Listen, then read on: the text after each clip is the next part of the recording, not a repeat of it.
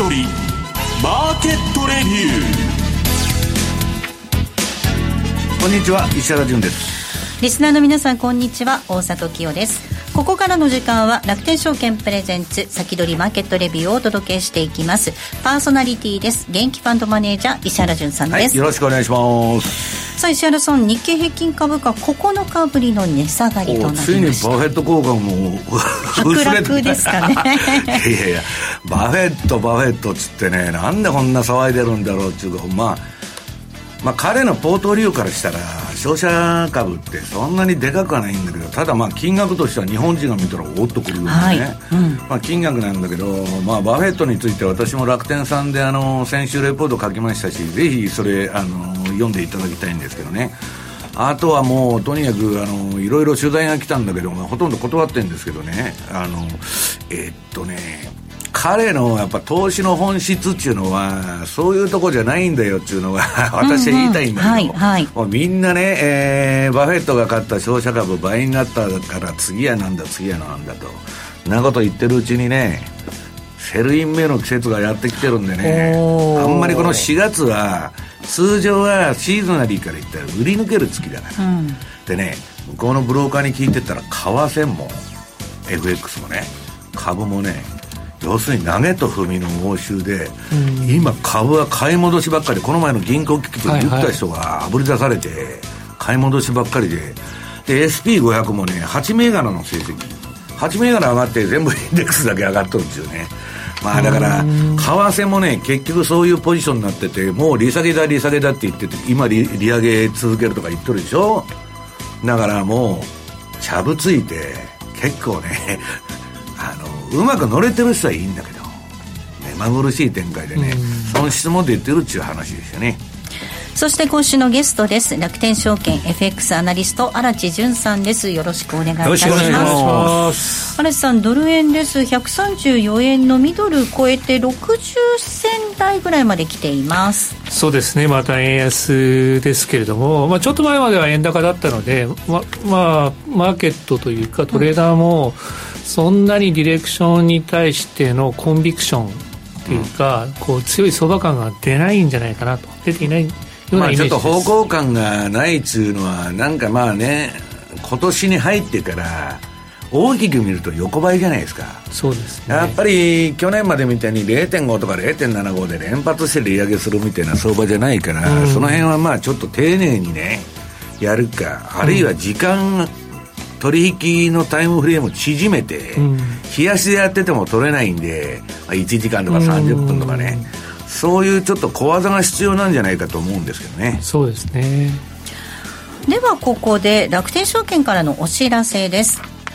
えー、ただいま楽天 FX 楽天 MT4 では新規のお取引数量に応じて最大100万円のキャッシュバックキャンペーンを開催中です新規お取引1万通貨ごとに1円をキャッシュバックいたします。対象の通貨ペアは毎月異なります。4月の対象通貨ペアは米ドル円メキシコペソ円カナダドル円イギリスポンド円南アフリカランド円米ドルカナダドルの6通貨ペアとなります。こちらのキャンペーンにはエントリーが必要となりますので詳しくは楽天証券ホームページご覧ください、うん、続いて為替オンラインセミナーのお知らせです。あさって4月21日金曜日。はい4月21日金曜日、えー、夜7時からになります。為替と世界はこう曲がる。波乱の米利上げ最終コーナーと題しまして楽天経済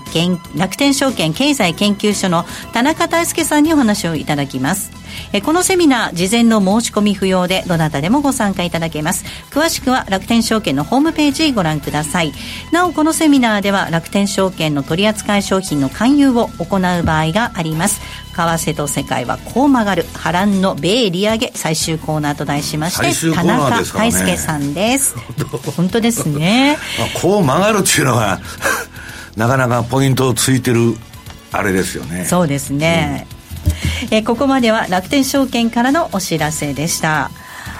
さあこの番組は、えー、YouTube ライブでも同時に配信をしています。動画の配信についてはラジオ日経番組サイトからご覧いただけます。また番組のホームページからは質問なども受け付けています。番組宛てメール送信フォームからお寄せください。えそれでは進めていきましょう。この番組は楽天証券の提供でお送りします。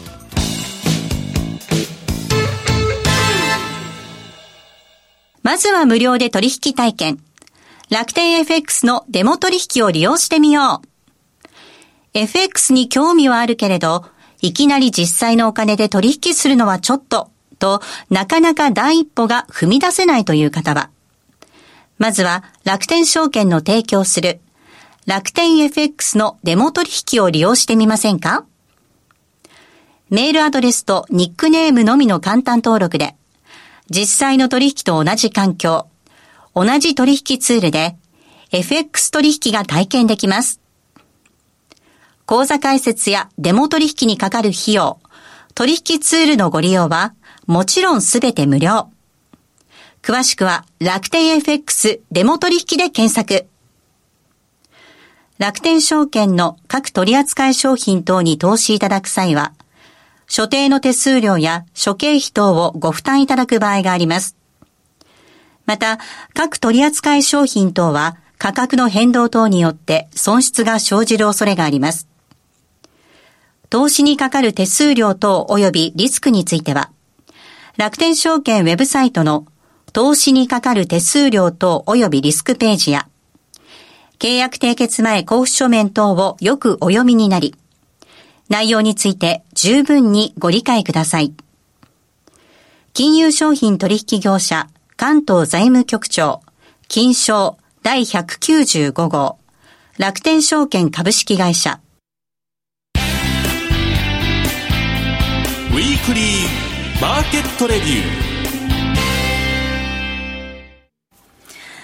ここからは荒地淳さんにお話を伺ってまいります。さあ、荒地さん、えっ、ー、と、はい、相場、なかなかね、ドル円方向性出ないんですが、中でも、えっと、ポンドがね、ちょっと今日大きく動いてる感じですかね。そうですね。ポンド、CPI があの予想より強かったということで、また、あの、バンクオブイングランドが利上げのまあ、ちょっと姿勢強めるんじゃないかということで、買い戻しが、ね、給料も上がってるみたいですよね、賃金も。ああ、いいですね。うん。まあ、そういうこと、意味で言うと、やっぱり FOMC までは、金利とか中央銀行の政策で、こう、右往左往するというか、あの、通貨の方向も変わってくる、もう今完全に金利連動でしょう、本当もう債券の動き全く同じですからね。で、まあ、個人投資家なんですけれども、はい、これは、あの、個人投資家4月入るときにはですね、どういうようなイメージで入ってきたかというと、やっぱり個人投資家、今月は4月は円高っていうふうに見てたんですね。うん、で、実際雇用統計とか CPI の後は、ドル安、円高が進んだんで、うん、ああ、まあこんな感じで合ってたなと思ったら、今ちょっと円安になってきてるんで。急に経済指標がいいとか言い出して。そうなんですね。で次のページなんですけれども、これがこの円安と、まあ、去年からのですね、円安と円高の差なんですけど、上の方が円安の方が円安の相場感が強い、下が円高の相場感が強いというグラフなんですが、うん、やっぱり去年なんかはずっと円安だったんで、うん、あの、上の方だったんですが、今年に入ってからは、もう毎月円高になるだろう、円安になるだろうって、月替わりであの相場感変わってるんですね、確信持てない感じですね。まあ、だから方向感がやっぱり相場も出てこない、うん、そうですね、そうですね。で、えー、次なんですけども、まあ、これは、あの、ドル円だけじゃなくて、まあ、個人投資家の方は、ユーロ安、つまり、まあ、クロス円に対しても円高、ユーロ安だろうと。で、次のページ、5ドルもですね、はい、えー、まあ、5ドル安、円高だろうというようなイメージを持って臨んでいるんですけども、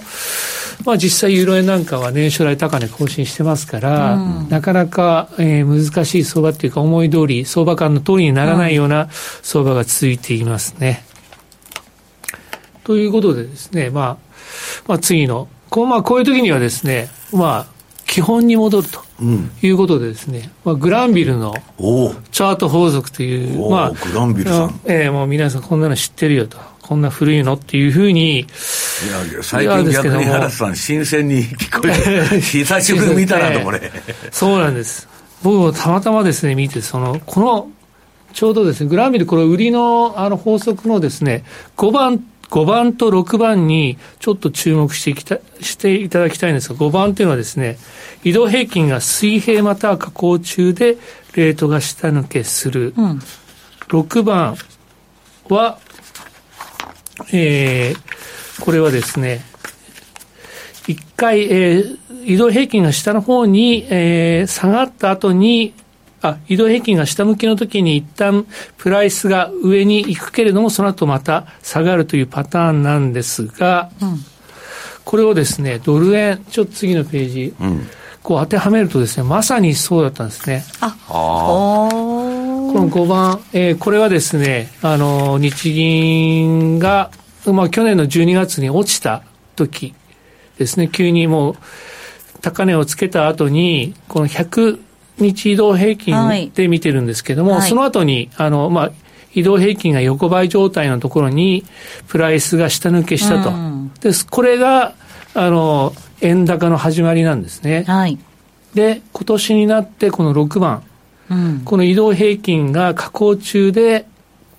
レートが一時的に上抜け後、再び下落したと。これは137円の91、今年のパターンなんですね。だからグランビルの法則通りに一応動いていると。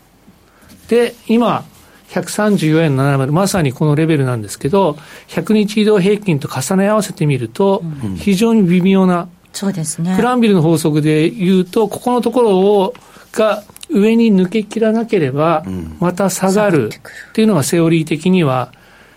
まあ、プライス的にはなると。うんもし上の方に行くとすれば、これ N 字型ということで、137円の90よりも超えた場合には、上の方に行くけれども、そうじゃない場合には、ここのところはちょっと戻り売りパターン、戻り売りレベルに来てるんじゃないかなと。ということで次ですね、はい、あの、まあ、楽天証券の秘密兵器のチャートの形状なんですけれども、はい、チャートの形状だとですね、えっ、ー、と、冷やしベースで見るとドル円はそろそろ天井と。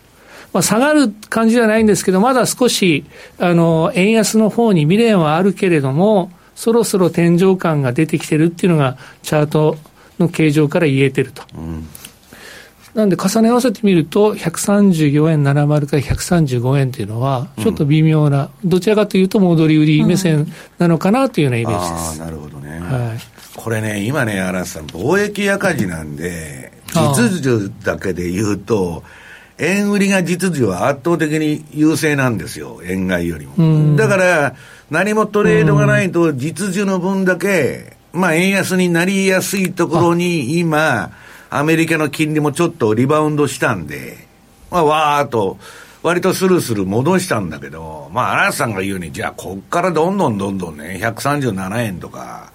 140円とかいくかっつったら、いや、もう5月で利上げ終わりじゃないのと、さっきの田中大輔さんじゃないけど、曲がり角に来とるんだったら、買い上げて大丈夫かよという話になってくるわけですよね。うん、そうです、ね、で、下はこれ見てると、さっきの27円のとこ、はい、あれを抜けてこないと、またなんか、止まっちゃうんじゃないか横ばいか、うん、また、ってことですね。うん。で、えーまあ、グランビル当たってるということでですね、このグラビル、今度買いの法則なんですけれども、はい、買いの方の法則です、はい、これをですね、うん、えー、次のユーロ、ユーロドルに当てはめるとですね、はい、まさしくユーロドルもですね、たまたまなのかもしれないんですけれども、クランビル相場になって そうなんですね。この2番、この押し目買い、移動平均が上昇中、この 100, 100日移動平均、このピンクですね、はい、もう上がってるところ、この上昇中でレートが一時的に下抜け後、再び上昇と。うん、まさしく。もう、その、ここのところ一回下抜けて、1.107。まあ、だけどこれテクニカル的に言うと、荒瀬さん、一回割ってるわけだから、騙しみたいな感じですよね。だからこれのポイントは、まあ、騙しが出て、再度上抜けたら、結構上行っちゃうというパターンですね。そうですね。そうですね。うん。まあ、あのーいろいろとファンダメンタルズとかでちょっと見にくあの、まあ、読みにくい相場の時にはこういうふうにベーシックに戻るのがいいのかなっていうベーシックっていうかチャートで、はい、いうのがいいのかなと。で、えー、チャ次のチャートの形状をちょっと確認するとですねユーロドルの場合はまだ上昇するよと。緩やかにスピード落ちてるけれども、まだ上値余地はあるよということですね。ということでした。で、えー、まあ、この、ちょっとおさらいで、こう、アメリカの指標、まあ、このもともとの指標ですね。はい、えー、この、えー、左側はですね、えー、失業率と、えー、 nonfarm payroll なんですけども、失業率はもうすごい下がってきてるんですよね。で、まあ、このままだとパウエル議長はあんまり良くないんですが、ただ右、これ、労働、えー、平均労働賃金はやっぱり下がってきてるんですよ。なので、まあ、合わせてみると、あの、仕事は増えてるけど、そんなに給料上がらないっていうのは最高の状況なのかなと。うん、これ、ね、僕は怖いと思ってるのは、ね、当局者にとっては、はい。うん、これ、名目はそうなんだけど、インフレ率は、加味したあれだと、給料って、もう十何ヶ月とかわーっと下がりまくっとるんですよ。そうですね。で、もう一つ怖いのは、失業率ってもうこれ以上下がらんとこまで下げきっとるじゃないですか。はいはい、これね、こっから嵐さん、バーッと上がってくると、株がおかしくなる、いつでも。失業率がボトムをつけると、やばいというのが歴史的にあるんで、ただね、これも、まあ、あの、どういうんですか、実際にアメリカの当局が利下げするまではね、もうデータ次第で、買ったり売ったり買ったり売ったりしとるだけじゃないかなと私は思ってるんですけどね。なるほど。うん、まあ、労働市場だけが崩れ崩れてないと言われてたんですよ。他、いろいろ不動産バブル崩壊したりね、はいはい、なんやかんやしとるんですけど、ここはね、本当分かりにくいというか、そうですね。まあ、ここまでね、私も失業率がアメリカの下がるっていうのも、まあ、労働参加率もあるんでしょうけど、ちょっと昔はね、4%で完全雇用って言っとったのに、3%台ですもんね。今なんだこの3.5とか3.6とかね。そうですね。うん。まあ、ちょっといろんな、まあ、労働市場、アメリカ大きいですから、い。ろんな解釈の仕方ありますよね。はい、うん、次は、まあ、一応これ CPI と PPI、はい、これはあの、まあ、インフレ率下がってるという話なんですけど、まあ、それで、まあ、これを見て FOMC5 月、もう利上げそれでストップするのかどうかっていう話なんですが、CPI 下がったのが、あのエネルギー価格が下がってることが大きいんですが、うん、それはまあ原油ですよね。はい。ただあの中国が経済再開してそれでこれからどんどん原油使うと、うん、石油使うと。そうすると年の後半またあのエネルギー価格が上がってもう原油ちょっと上がってきてるじゃないですか、はい、この前の減産からね。えーすると、えー、その時にもう一回また改めて利上げするのか、それとも今先手打って6月ぐらいまで利上げ続けるのかっていう、ちょっとその辺のところ微妙なんで、うん、相場も見通しができにくいのかなと思う。アメリカももうあの戦略備軸空になってますから、あらあれ買い戻さないといけないんだけど、うん、どうすんのかなと思って。日本はね、すごいよ。あの、上限価格超えて、ロシアからバンバン、なんでもエネルギーも買っちゃうし、で、最近中国とも仲良くしてるじゃないですか。なかなかね、全方位外交してるなと思って、まあ、けどういうことでそうなってんのかわからないんだけど、昔はね、アメリカがそんなもんロシアから輸入するなんて、はい、わかりましたと。だから、検討しますと言って、あ、わかりましたっつって、その通りやってないのが日本でね。したたかですね。したたかなのか、なんか偶然そうなってるのか、その辺がね、岸田政権じゃないよく読めないなと。なるほど。なるほど。はい。えー、続きまたこの後 YouTube ライブの延長配信で足立さんにお話を伺っていきたいと思います。ここまではウィークリーマーケットレビューをお届けしました。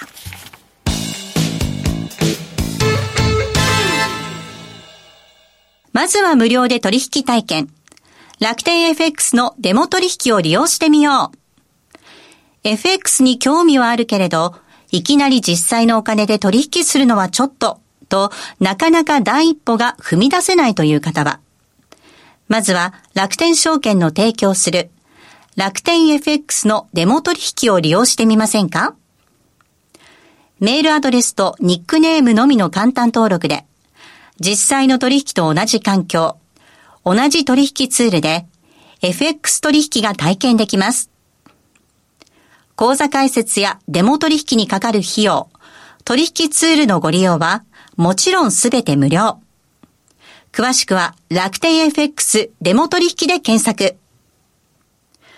楽天証券の各取扱い商品等に投資いただく際は、所定の手数料や諸経費等をご負担いただく場合があります。また、各取扱い商品等は価格の変動等によって損失が生じる恐れがあります。投資にかかる手数料等及びリスクについては、楽天証券ウェブサイトの投資にかかる手数料等及びリスクページや、契約締結前交付書面等をよくお読みになり、内容について十分にご理解ください。金融商品取引業者関東財務局長金賞第195号楽天証券株式会社石原淳の相場の肝ここからは石原淳さんにこれからの相場の肝についてお話を伺います。はい、92歳で日本にやってきてすごい体力ですよね。はい。お年のことあんまり言っちゃいけないですけどね。うん、いや、年のことを言ったらいけないっつっても、普通ね、ここまでね、金持ってるわけだから、もうやめりゃいいだろうっていう話でしょ。だけど、多分、最後までやるんでしょうね、これ。そうでしょうね。いや、しっかりしてますからね、漫画もバフェットも。そうですよ、頭全然本当にあの、大統領と変わってほしいわと。いや、それはともかく、ね。あらららら、アメリカの大統領ね。そうそうちょっと心配ですよね。全然違うじゃないかと。うん、で、まあ、そのバフェットフィーバーで日本株もまあ上がって、それはもう大変結構なことなんだけど、あんまりにもね、ちょっと日本人の祭り好き中か、なんとかブームって言うとすぐ乗っちゃうんですよ。まあ、それは日本人だけじゃないのかもわかんないけど、でちょっとね、浮かれすぎてるかなという感じがあって、で、今日、まあ、私の友人の前田正孝が出したレポート、これまあ、有料なんですけど、によると、はい、結構シビアな分析してましたね。はい、で、まあ、何書いとったこれ。バフェット流への誤解、あ誤誤解禁物と、アップル依存で売り、売り上手と。アップルの一本足打法じゃねえけど、孫さんのあの、アリババの一本、一本足打法と似てきたぞというね。ただバフェットは、そこは違うのはね、なキャシーウッドとか孫さんと違って、ポ集中投資なんだけどバランスが取れてて。うんまあ、エネルギー株も持ってるし、ハイテクも持ってるし、まあ、インフレになろうが、えー、あの、その逆に行こうが、どっち転んだっていい。金利が下がったらハイテク上がるわと。で、インフレで上がったらエネルギー上がるわみたいなね、ことにはなってるんだけど、ただね、まあ私はもうあの、年、と、まあ時が流れたというかね、バフェットなんて本当日本株ボロクソに言ってたんですよ、昔。はい。はいもう投資するに値しないと。まあ、ここ、前田さん書いてるのは、タバコの吸い殻にも値しないって。どういう 辛辣なあれだと。はい。まあ、五大商社をね、えー、コカ・コーラと同じぐらい長く持ってほしいと書かれてるわけですけど、うん、前田さんね、うん、はい。だけどね、こんなもんね、要するにバフェットが買ったとか買わないとか言ってても、何も自分のスキルにならないでしょ、皆さん。